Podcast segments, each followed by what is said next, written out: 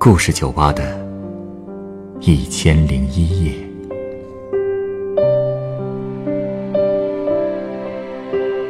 本节目由北京人民广播电台故事广播与凤凰网有故事的人频道联合制作。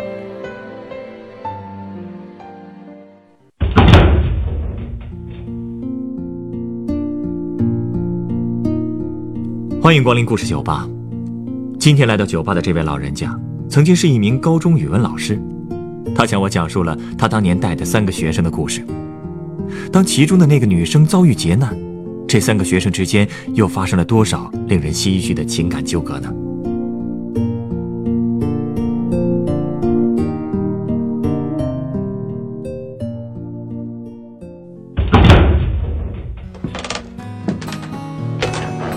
请问这是故事酒吧吗？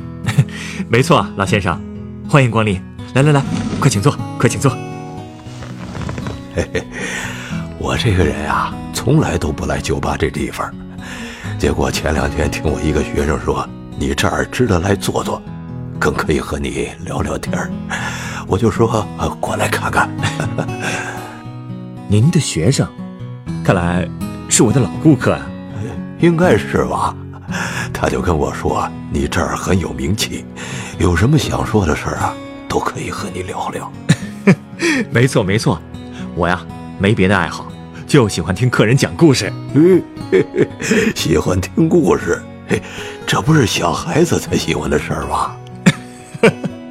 那您啊，就把我当个大孩子看吧。好。哎呀，反正我喜欢孩子，否则呀也不会干一辈子老师了。哦，您教的是？小学哪儿啊？高中，嗯哟，那高中老师一定很辛苦吧？啊，都习惯了。哎呀，倒是这个退休以后啊，闲得发慌，所以这些年呀，也经常给学生做点高考前的辅导什么的。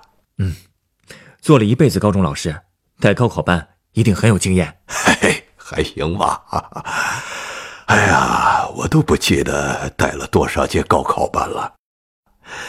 要说这里边让我印象最深刻的一届啊，就是八零年那届。当年那个班上有三个孩子，那一直让人揪着心呐。是学习上的问题？嗯嗯，学习是一方面，感情啊也是重要的一方面。感情？他们三个之间？难道说，哎，不是你想的那样。这三个孩子啊，两男一女，两个男生分别叫陆优和刘世武，女的叫方芬。我们那个学校在东北，五十年代的时候，苏联在那儿援建了一个大型机械厂，连带着建了一个长子弟中学，在我们那儿呢，那是省重点啊。七九年的高考升学率是全市第二啊，呃，八零年我带了一个高考班，我教语文，兼任班主任。这三个孩子就是我们班上的。陆优是班长，他和方芬呢都是班里的尖子生。那刘世武呢？呃，他就一般了。哦，您的意思是这两个男生？都喜欢方芬，哎，这事儿啊比较复杂，你听我慢慢说啊。嗯，当时啊，我们市里另外一所学校有一个姓王的数学老师，是个特级教师，非常有名啊。嗯，用你们年轻人的说法，他应该算是数学方面的大神了。所以呢，我们那个学生们啊，都管他叫数学王。那年寒假呀，陆优也不知道是从哪儿打听的，数学王要给他所在的那个学校的高考班做一次模拟题的辅导，所以他就约着方芬和我们班其他几个尖子生，想一起去那个学校借光，吃个小灶。不过东北的冬天，你也能想想有多冷，是不是？嗯。当时大雪连着下了三天呀。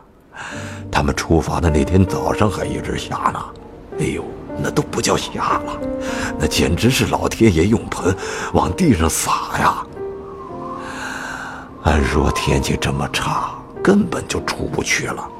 可是这些孩子呢，一想到这个传闻说，听数学王一堂课，高考起码涨五分嘿，他们就觉得，就算下刀子也得去。真是不容易啊！哎，那个学校离得远吗？嗯，远呐，有十多里地呢。啊，原本啊是有公交车的，可是这雪太大了，车都停运了，这几个孩子就只能靠两条腿走过去。就这么着走了整整一个多小时啊！哎呀，他们总算是赶到了，可没想到。学校竟然禁止一切外校生听课，怎么会这样啊？嗨，那时候啊，每个学校不都憋着劲儿想要提高自己的升学率吗？肥水不流外人田，这这也能理解啊。哎，可这些孩子大冷天的大老远的都过来了，所以他们不甘心呐，就一直在门口求。当时是零下二十几度啊。他们全都冻成雪人了，可是学校还是没让他们进去。最后他们几个那全身都冻透了，也只能回去了。可是呢，刚走了十几分钟，方芬他就走不动了。他说他右脚是又沉又麻，抬不起来了。这是冻坏了吧？是啊。后来我才听说。他那天穿的是这个绒布面的旧棉鞋，右边那只鞋呀，鞋底儿都磨开线了。走的时候啊，血一直是往里灌，到最后又化成了冰水。好家伙，这哪受得了啊？他的脚没事吧？哎，当时啊，只是觉得走不动了，所以陆优他们三个男生就轮流背着他走了回来。回家以后啊，大家呢都也觉得只是冻伤了，暖一暖就好了。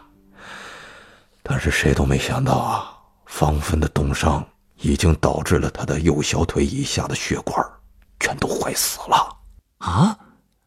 您的意思是？唉，只能截肢了。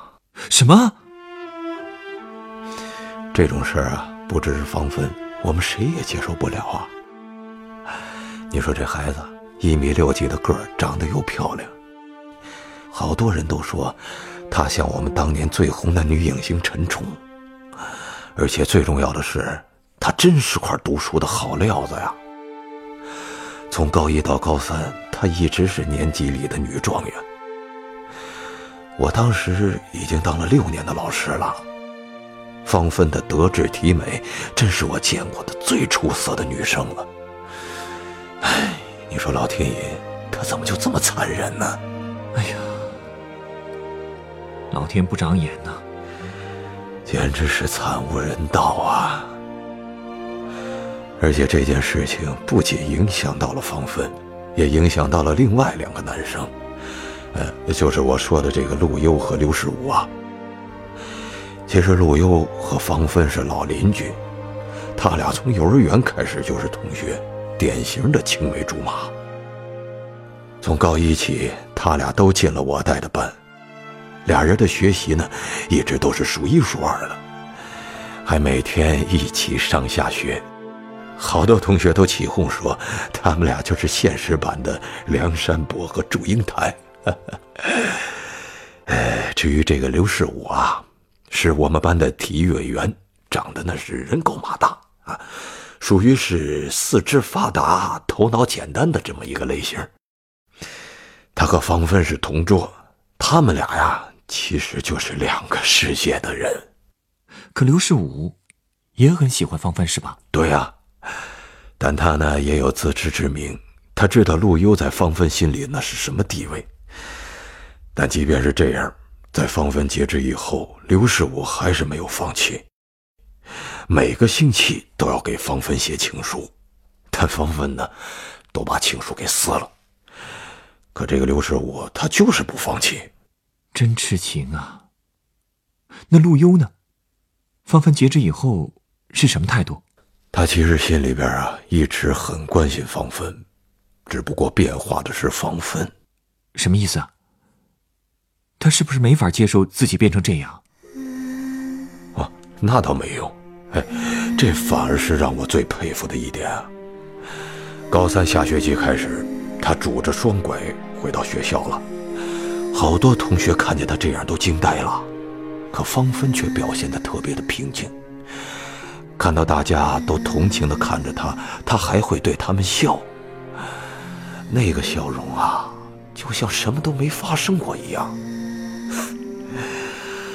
哎呀，你想想啊。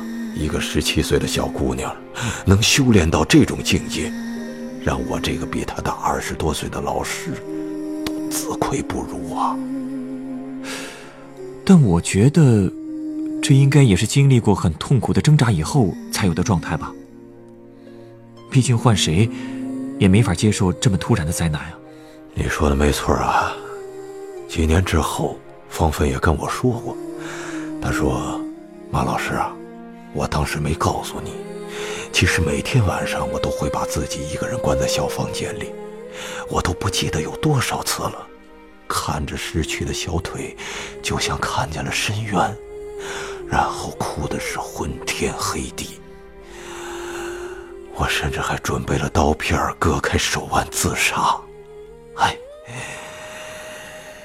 哎，不过这孩子最终还是挺过来了。真是个坚强的姑娘。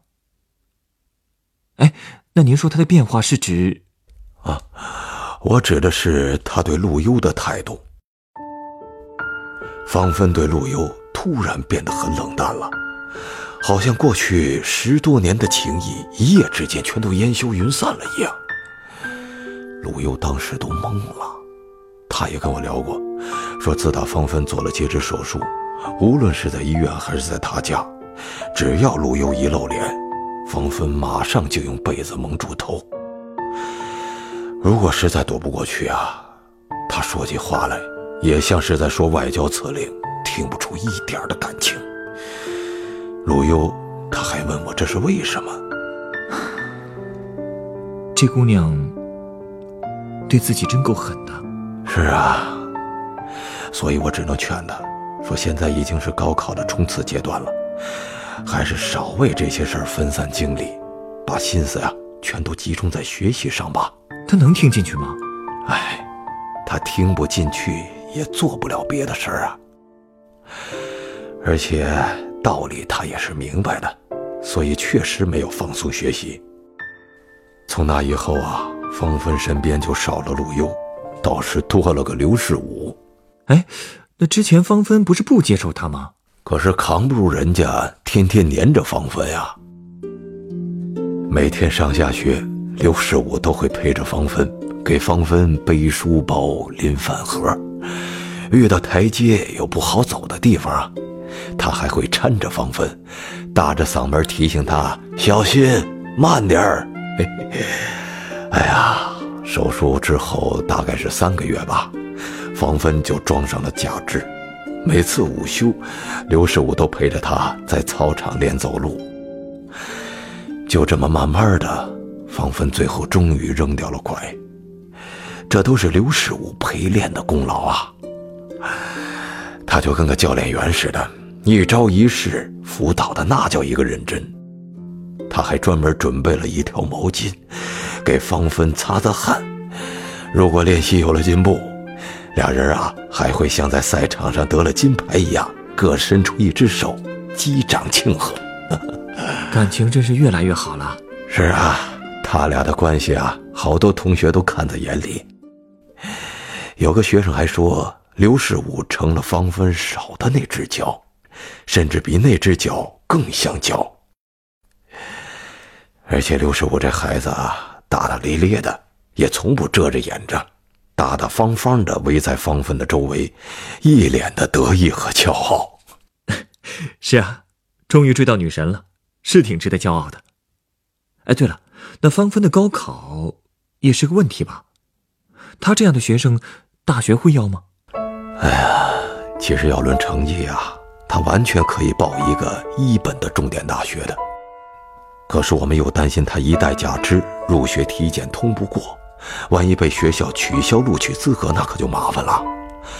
所以方芬还是决定报一个二本的普通院校，这应该是比较保险的。后来呢，他考上了地方级的一个工学院，陆优呢，考上了清华。清华是啊，这孩子呀，真是好苗子。其实刘世武，按说也能有个好前途，因为他擅长速滑，本来可以报送省里的运动学院的。哎呀，可是这孩子呀，为了照顾芳芬，竟然报了录取芳芬的那个工学院。嘿，你说说他那个成绩怎么能够得着啊？啊，果不其然，他落榜了。可这刘世武啊，好像也挺淡定的。最后呢，他还是陪着芳芬去了那所工学院。他也去了，难不成他进学校打工了？嘿，差不多吧。不过呀，不是在学校，是在离学校很近的一家公司当了保安。但是大家都知道，他真正想保的是方芬的安。可方芬。能接受他牺牲这么多吗？当然不能啊！他一个劲儿的劝刘世武进补习班，明年再考。可刘世武呢，却对他说：“说我这块料呀，有几斤几两，我自己心里有数，我知道该做什么，你配合着就行了。配合就行，这话说的真够霸气的，像个侠客是不是？所以芳芬呢，他也就没话说了。但他知道。”自己欠刘世武的那太多了。在他们去报道之前，我一直想找个饭馆啊，给学生们践行。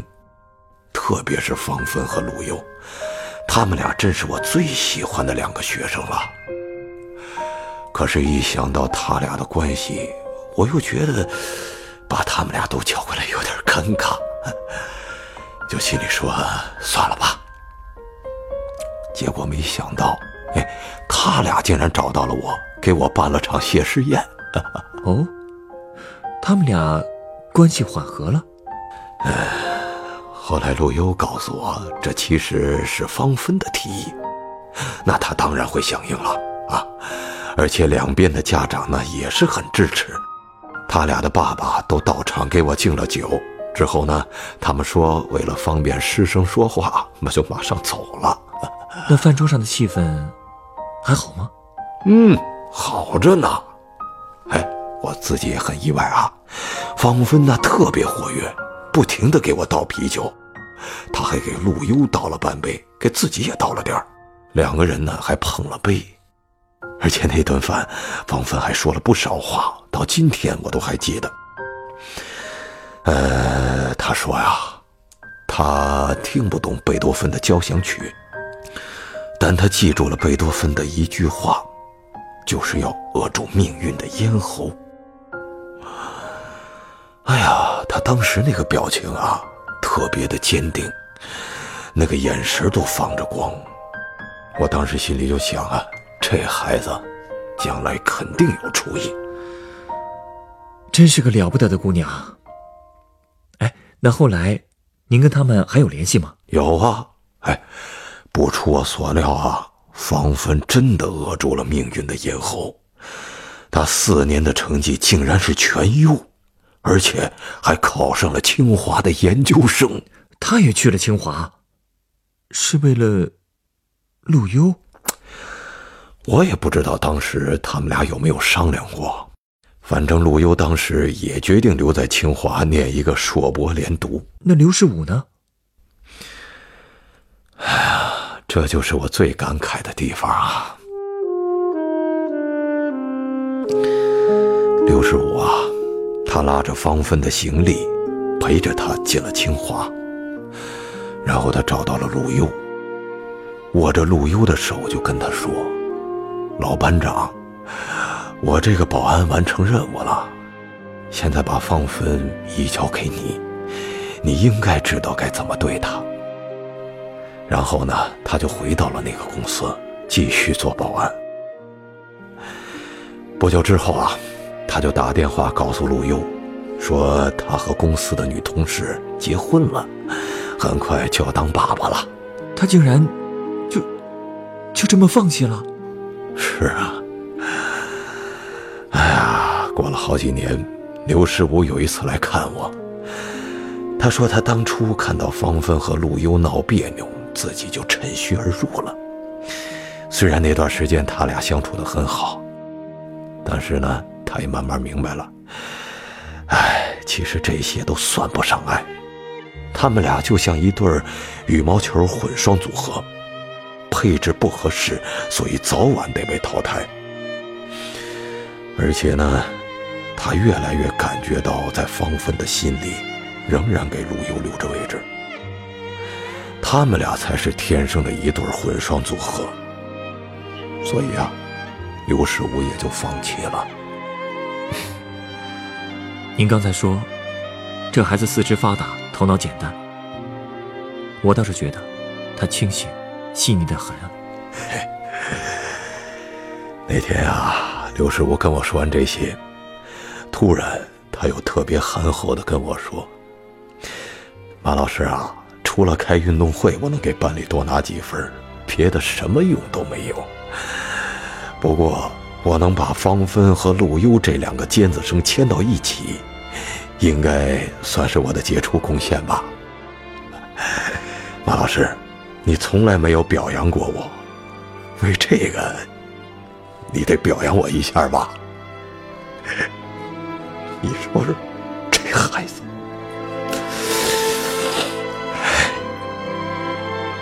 是个厚道的男人啊。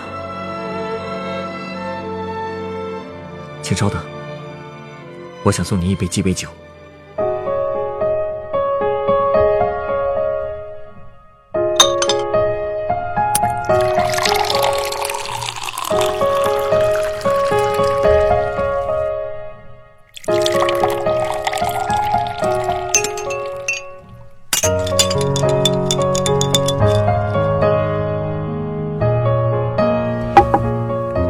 鸡尾酒。它是由干式金酒、木梅利口酒、酸橙汁、姜汁汽水调成的，名字叫做“纯洁的爱情”。纯洁的爱情，那你指的是？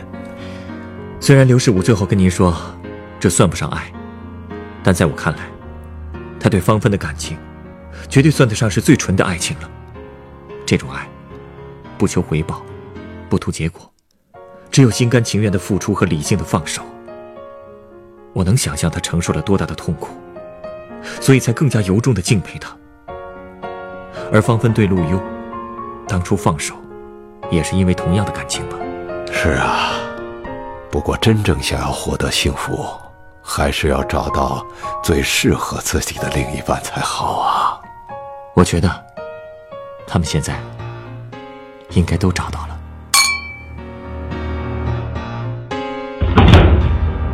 本故事选自凤凰网有故事的人独家签约作品，《结之后我不敢爱你》，原作马峰，改编制作陈寒，演播刘从、陈光，录音严乔峰。人人都有故事，欢迎搜索微信公众号“有故事的人”，写出你的故事，分享别人的故事。下一个夜晚，欢迎继续来到故事酒吧，倾听。人生故事，收听最新节目，请关注北京故事广播，工作日每晚九点播出的《故事酒吧》的一千零一夜。